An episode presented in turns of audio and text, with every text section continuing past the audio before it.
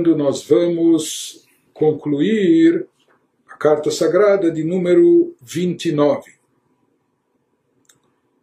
Então, até agora, o Alter Rebbe, nessa carta extensa, nos explicou, nos introduziu o alcance das mitzvot, como as mitzvot produzem as vestimentas que a alma necessita para poder captar aquilo que é mais elevado, aquilo que vem da alma, aquilo que vem da espiritualidade, aquilo que vem da luz divina infinita, o prazer infinito e divino que é proporcionado, etc. Para isso ela precisa das vestimentas que são derivadas das mitzvot. Tudo isso o Alter Rebbe nos trouxe como uma introdução para explicar de forma mais profunda o versículo que ele trouxe na abertura da carta, que dizia Eshet Chai Lateret Baala, que a mulher virtuosa, ela ela representa a coroa do marido. Nós falamos que aqui a mulher virtuosa é, numa, linguagem, numa linguagem figurativa e simbólica, isso faz referência à Torá, e de forma mais específica, à Torá oral, que a Torá oral é chamada de Eshet Chai. Ela é comparada à mulher virtuosa, enquanto que a Torá escrita ela é comparada ao marido. E aqui ele nos fala que a mulher virtuosa ela tem uma vantagem, ela leva uma vantagem, uma superioridade sobre o próprio marido. Ou seja, a Torá oral acaba levando uma vantagem sobre a Torá escrita, a ponto dela representar a coroa que honra, que eleva, que engrandece o marido. Então ela se torna a coroa do marido. Então para agora o Alter vai nos vai nos explicar no que consiste essa grandeza e superioridade presente na Torá oral. Pra, e, na verdade, para a gente entender o que há de especial na Torá oral, ele nos introduziu antes a vantagem que existe nas alachot, que as alachot, as leis da Torá, elas expressam e representam a vontade divina. Onde está presente a vontade divina, como é realizada e cumprida a vontade divina, através do cumprimento das mitzvot, através do cumprimento dos preceitos que ele nos deu, que eles refletem, expressam a vontade suprema. E agora ele, termina, ele vai terminar de nos esclarecer, nos, nos explicar que essa vantagem, essa superioridade que está ligada as mitzvot práticas, que expressam a vontade divina, que essa vontade divina vai nos fazer subir, elevar nossas almas e vai produzir as vestimentas para que elas cheguem ao ápice, ao máximo de espiritualidade, inclusive de prazer e deleite que uma criatura pode chegar.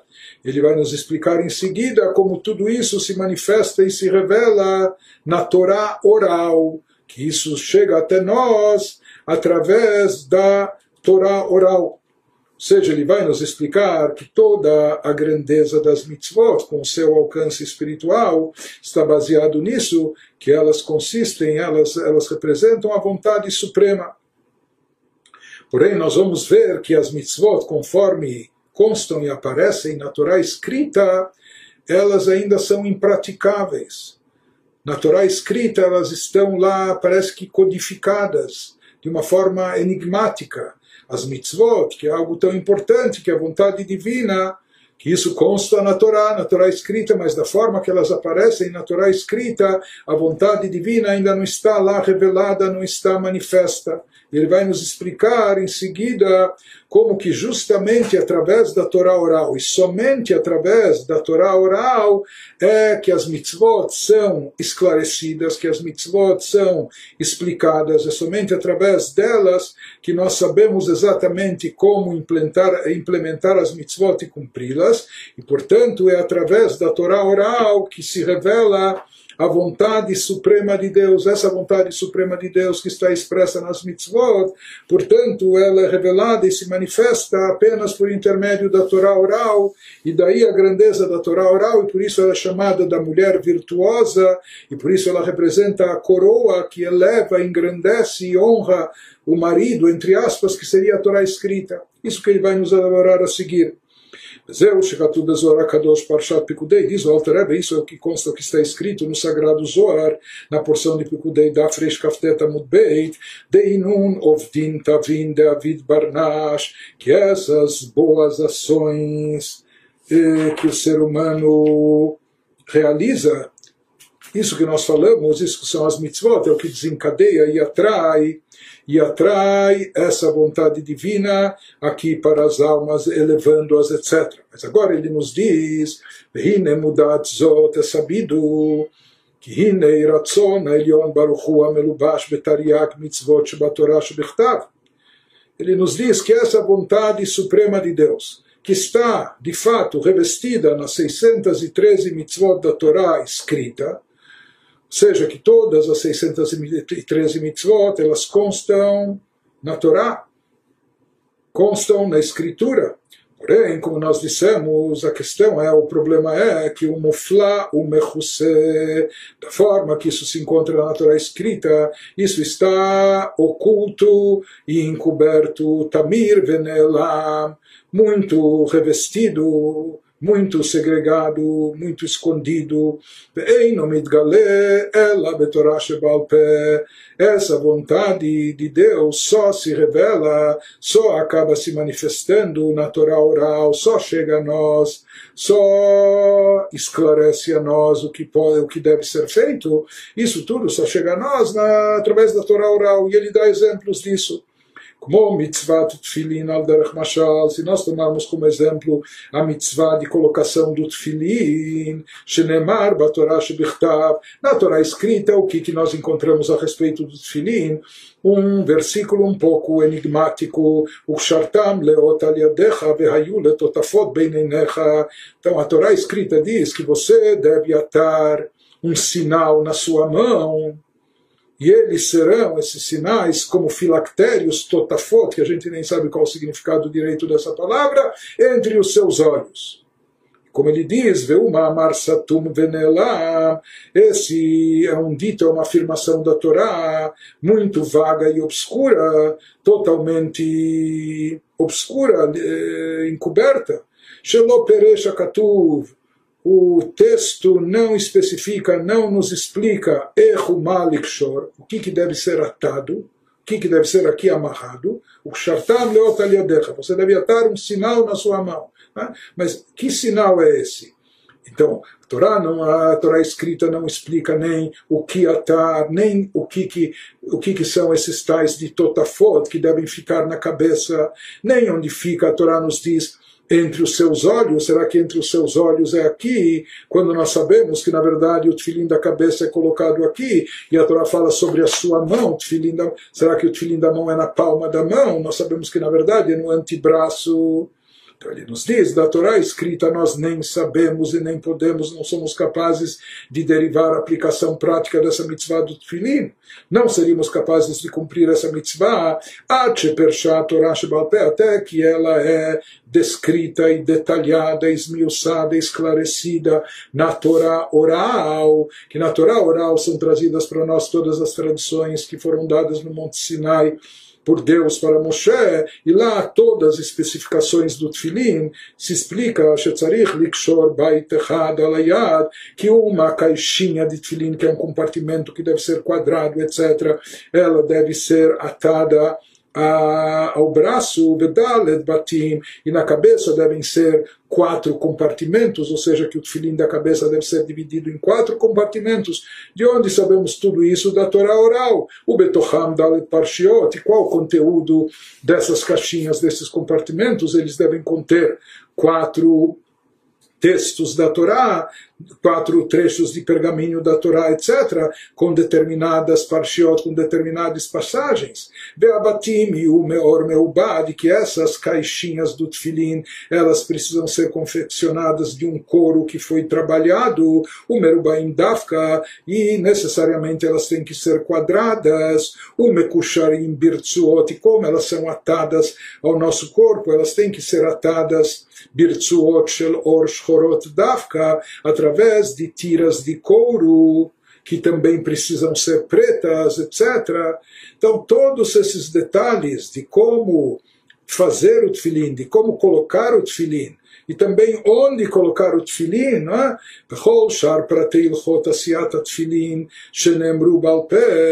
Bem todas as outras regras, inúmeras regras e detalhes de como confeccionar o tefilim, que tudo isso nos foi transmitido oralmente na Torá oral. E a Torá oral também especifica o lugar de colocação do tefilim no corpo. A Torá oral nos esclarece que quando a Torá escrita diz ate o sinal aliadecha na tua mão, e azroa dafka velo kafayat, o benenecha zekotkot velo ametzach. Então a, Torá oral nos, nos esclarece que aquilo que consta escrito no Humash sobre a tua mão, isso se refere não na palma da mão, mas ao antebraço. E quando a Torá nos fala de colocar o sinal entre os olhos, não significa aqui na testa entre os olhos, mas eh, em cima do couro cabeludo, etc. E assim nós temos todos os detalhes na mitzvah do Tfilin especificados somente na Torá oral. E através da Torá escrita unicamente seria impossível de cumprir e implementar essa mitzvah. E ele nos diz, não só em relação ao Tfilin, mas o mesmo se aplica também o mesmo se aplica em relação a todos os preceitos da Torá, bem mitzvotase, bem mitzvot lot ase, seja preceitos positivos ou preceitos proibitivos, enan gluyot viduot mefurashot, ela ledei Torá Shebal Peh, eles não são entendidos, não são compreensíveis, não há como conhecê-los e entendê-los, ou não dá como especificá-los a não ser através da Torá oral. Então, a única maneira de revelar qual o sentido, qual a forma de cumprimento da mitzvah, a única forma de conhecer qual a maneira de praticar os preceitos, eles só são explícitos através da Torá oral. Ele nos dá mais um exemplo agora de mitzvot proibitivas. Que mitzvat lotase shenemar como, tomando como exemplo o preceito proibitivo que a Torá estipula em relação ao Shabat. A Torá nos fala sobre o dia do Shabat, lota sekol melachá, que você não deve fazer nenhum trabalho. Assim, assim consta na Torá escrita. Mas a Torá escrita não especifica que tipo de trabalho que é proibido no dia do Shabat. Pelo peirash, mai melachá, e nem ela explica no que se constitui, como se define o trabalho. Torá. Por outro lado, na Torá oral, sim, Nitparesh, lá foi explicado e com detalhes. Shem Lametet Melachot Eiduot, que aqui quando a Torá se refere a trabalhos proibidos no Shabat, isso está associado inclusive no contexto onde aparece a ordem do Shabat relacionada com a construção do templo, do santuário, do tabernáculo que acompanhou os judeus no deserto. E daqui se sabe, se extrapola, daqui se aprende que haviam lá no santuário 39 tipos de trabalhos que foram necessários para confeccionar toda a obra. E todos os trabalhos realizados no, no santuário, eles são proibidos no dia do Shabat. Então, isso tudo está especificado, se deriva, se entende pela Torá oral que trabalhos proibidos no Shabat são os mesmos trabalhos que eram em número de 39, número base de 39 tipos de trabalhos que aconteciam no santuário ou em relação ao santuário.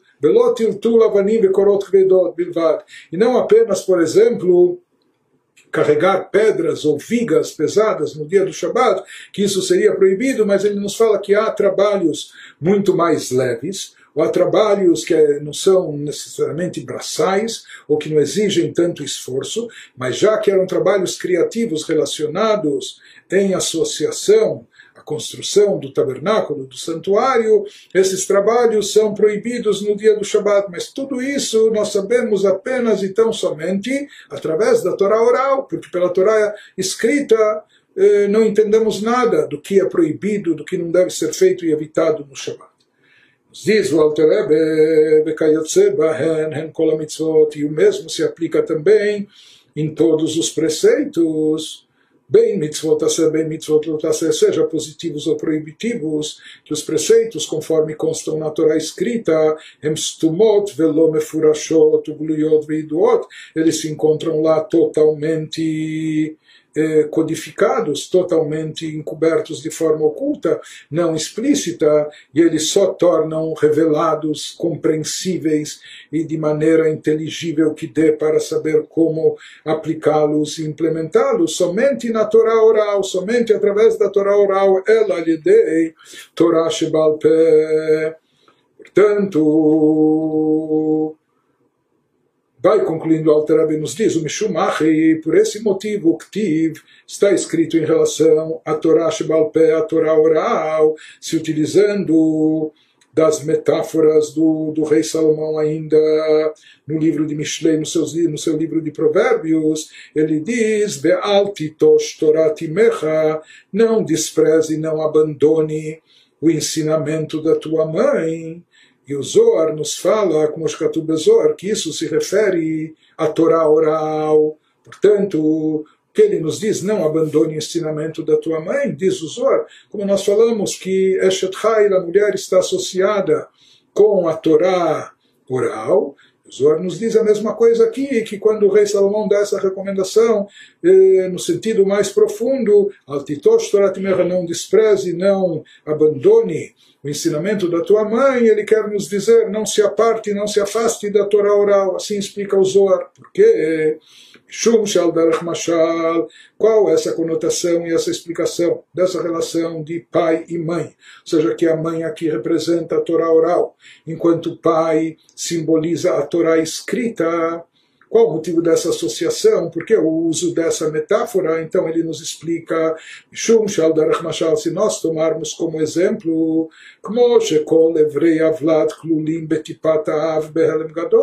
Então nós podemos saber que todos os órgãos da criança, todos os órgãos do feto, eles se encontram, inclusos eles se encontram dentro da gota de sêmen do pai.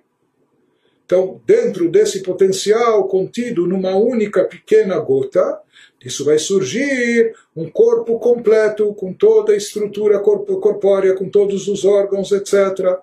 Tudo isso, portanto, se isso surge a partir dessa gota de sêmen do pai, isso significa, em outras palavras, que dentro dessa gota de sêmen, dentro dessa pequena gota, se encontram já inclusos se encontram dentro dela, envolvidos, englobados dentro dela, todos os órgãos do feto que irão surgir. Porém, da forma e maneira que isso se encontra ou se concentra nessa gota de sêmen, isso está lá concentrado demais, ou seja, isso se encontra muito oculto, pode estar lá, mas está completamente oculto ainda.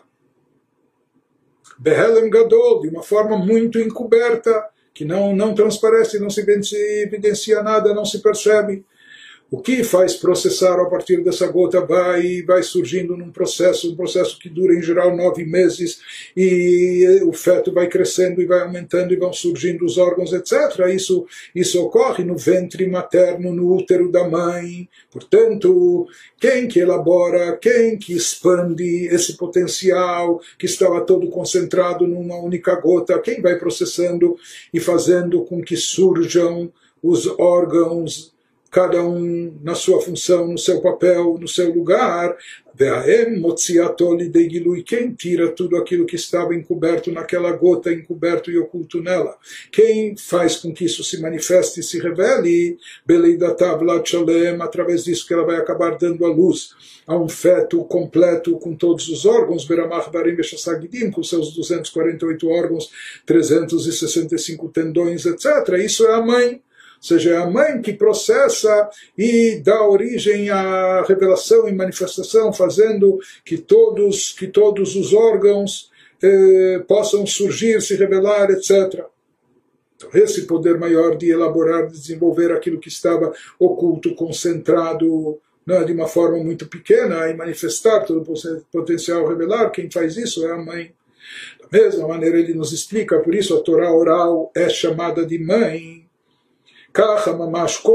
Mitzvot mitzvot porque da mesma maneira que todos os órgãos, todas as partes do corpo da, da criança, do feto se desenvolvem no útero, no ventre materno, da mesma maneira todas as mitzvot que nós temos na Torá, 248 preceitos positivos, 365 preceitos proibitivos, eles só são revelados, eles só são manifestados, eles só surgem e despontam da, da, da, sua ocultação, porque na forma que estavam na escritura eles estavam encobertos, ocultos, codificados, eles só são revelados, se manifestam e se revelam, só tomam corpo, só se revelam só saem melagilui da ocultação do encobrimento para a revelação.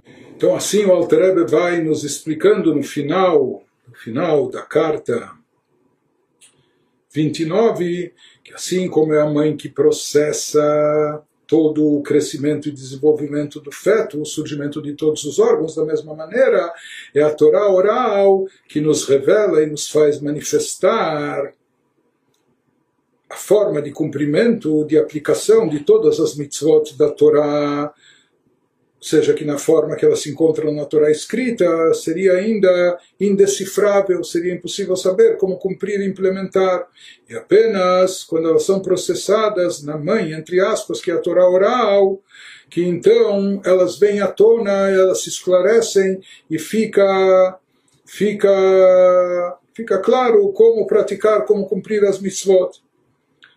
Continua, Alter Rebbe nos diz, Kacha mamash kodrimach mitzvot aser shasem mitzvot aser, vai me'aher melagilu, elas saem da obscuridade, saem da ocultação para serem reveladas através da Torá oral. Reisha dikra, o início desse mesmo versículo em Mishlei, nos provérbios que diz, Shma beni Musaravira, escute meu filho, Dê ouvidos, meu filho, escute a repreensão do seu pai. Esse é o sentido literal, a tradução do versículo. Ele nos fala que isso se refere à Torá escrita. Shma benim saravicha denafka mechochma ilaha, porque nós sabemos que a Torá escrita é derivada de chochma, da sabedoria divina, do atributo de chochma. E chochma é chamado de av, de pai. Na terminologia cabalística, na simbologia da Kabbalah, Chokhmah é chamado de pai, Binah, entendimento de mãe. Mas da mesma forma, Chokhmah também é o primeiro lampejo, é a ideia ainda de uma forma, é uma iluminação que brilha muito, mas ainda uma iluminação pequena, eh, que ainda precisa ser elaborada, desenvolvida. Por isso, Binah está associado com mãe, que é o entendimento, compreensão, dissecar, aprofundar, ampliar a ideia, mas Chokhmah é chamado de pai, seguindo essa mesma analogia que nós já demos. Por isso, escute, meu filho, a repreensão do teu pai. Ele fala aqui o que vem do teu pai está representando a Torá escrita, que a Torá escrita é derivada da Chokhmah superior, que ela é chamada de pai. Zeu Shekatuv vai concluindo o Alter Rebbe nos dizendo isso que está escrito Eshet que a mulher virtuosa ela representa, ela é a coroa do marido, seja ela é o que enriquece, que agrega valor, que embeleza, que engrandece o marido.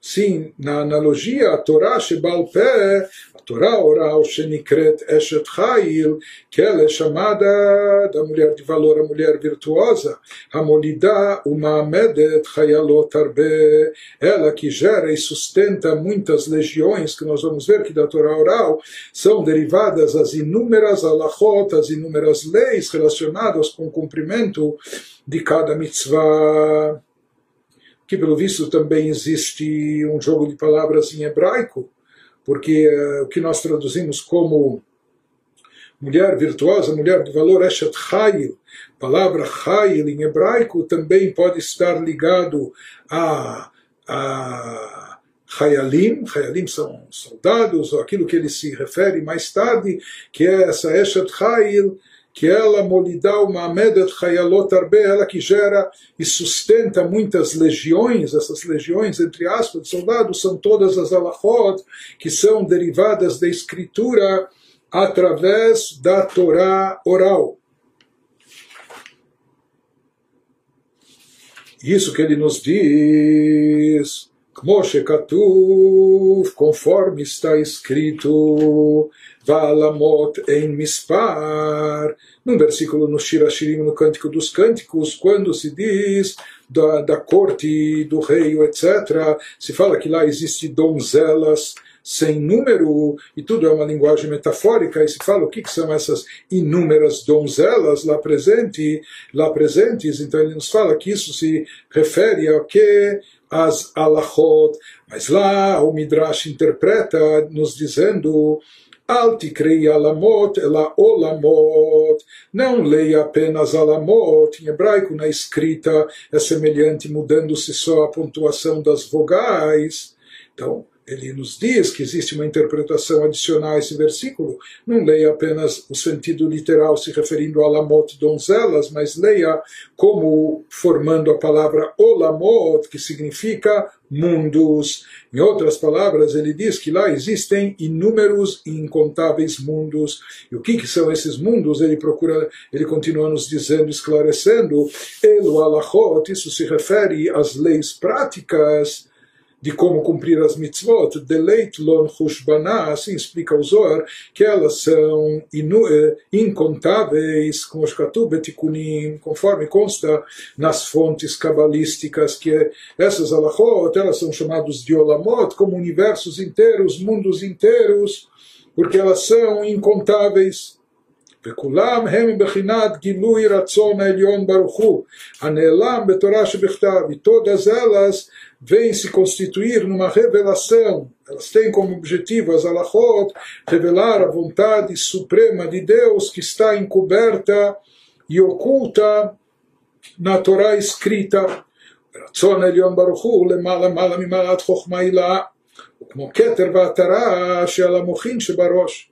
Ele vai nos dizer que essa vontade suprema de Deus está bem acima da própria Chokhmah, até da Chokhmah superior, assim como a, a coroa que está acima do cérebro é colocada acima da cabeça. Então ele nos diz que na Torá oral de fato existem leis incontáveis e porque a cada geração vão se acrescentando mais análises e leis que são extraídas da Torá oral, etc. Por isso ela é chamada da mulher virtuosa, aquela mulher que gera tantas legiões, etc., de forma incontável que isso seriam todas as alahot derivadas da Torá oral. Ele nos fala que essa Torá oral representa como a coroa, e a coroa que supera o pró que está acima da cabeça, acima do próprio cérebro, para indicar que esse nível de Keter ele indica aquilo que transcende até a Sefirah de Chokhmah, a vontade divina mais elevada. Por isso ele nos diz, isso acaba trazendo, até isso embeleza, engrandece o marido, entre aspas, a Torá escrita, porque a Torá escrita é derivada de Chokhmah.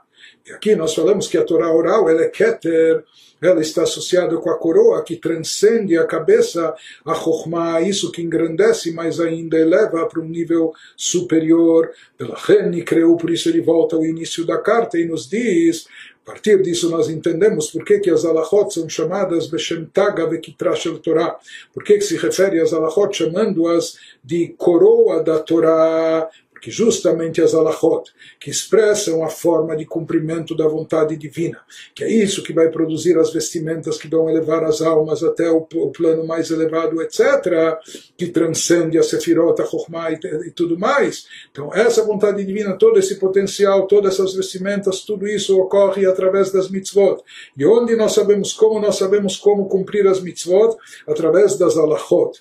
Portanto, as alachot representam esse nível elevadíssimo que é trazido na Kabbalah chamado de Keter, porque na própria Torá oral Torá oral também compreende Mishnah, Gemara, mas onde se encontra a coroa, a parte mais elevada que reflete a vontade suprema, nas alachot, Beashone alachot, por isso justamente aquele que estuda alachot diariamente, que é prometido e assegurado para ele vida no mundo vindouro, Beashone alachot, muftach lo sheu ben por quê? Porque vida no mundo vindouro significa poder chegar a conectar, a, a contemplar divindade no seu, na sua forma mais elevada, conectar-se a Deus naquela, naquela forma sublime, ligar-se a Deus até aquela luz infinita e limitada que causa aquele prazer eh, insaciável, etc. E tudo isso nós temos acesso através das através dos estudos da, da, das alachot, isso vai levar à prática, a prática das mitzvot, cumprindo as mitzvot, nós teremos a, a roupagem necessária para as nossas almas, para poder ascender e se elevar até esses níveis transcendentais, alidei itlapshut, nefesh ruach neshama shelo, beratzon elyon baruchu canal, e através disso, e na verdade somente através disso, é que os nossos níveis de espiritualidade, chamados nefesh ruach neshama, vão poder, vão poder galgar as alturas e chegar até esse plano espiritual, que é chamado de Olam Abba, mundo vindouro, que é onde se contempla o prazer divino, onde se absorve esse prazer divino, que isso só é possível possível quando a alma chega lá revestida das, eh, da roupagem adequada, que isso é obtido através do cumprimento das mitzvot, e para cumprir as mitzvot a gente precisa saber como cumpri-las, e isso é obtido através das alachot, e daí a importância das alachot e o fato delas serem chamadas de keter, da coroa, que supera a própria cabeça, a coroa que está, a mulher, a Torá oral, que, de onde se extrai as alachot, que ela representa a coroa para o marido, para a Torá escrita.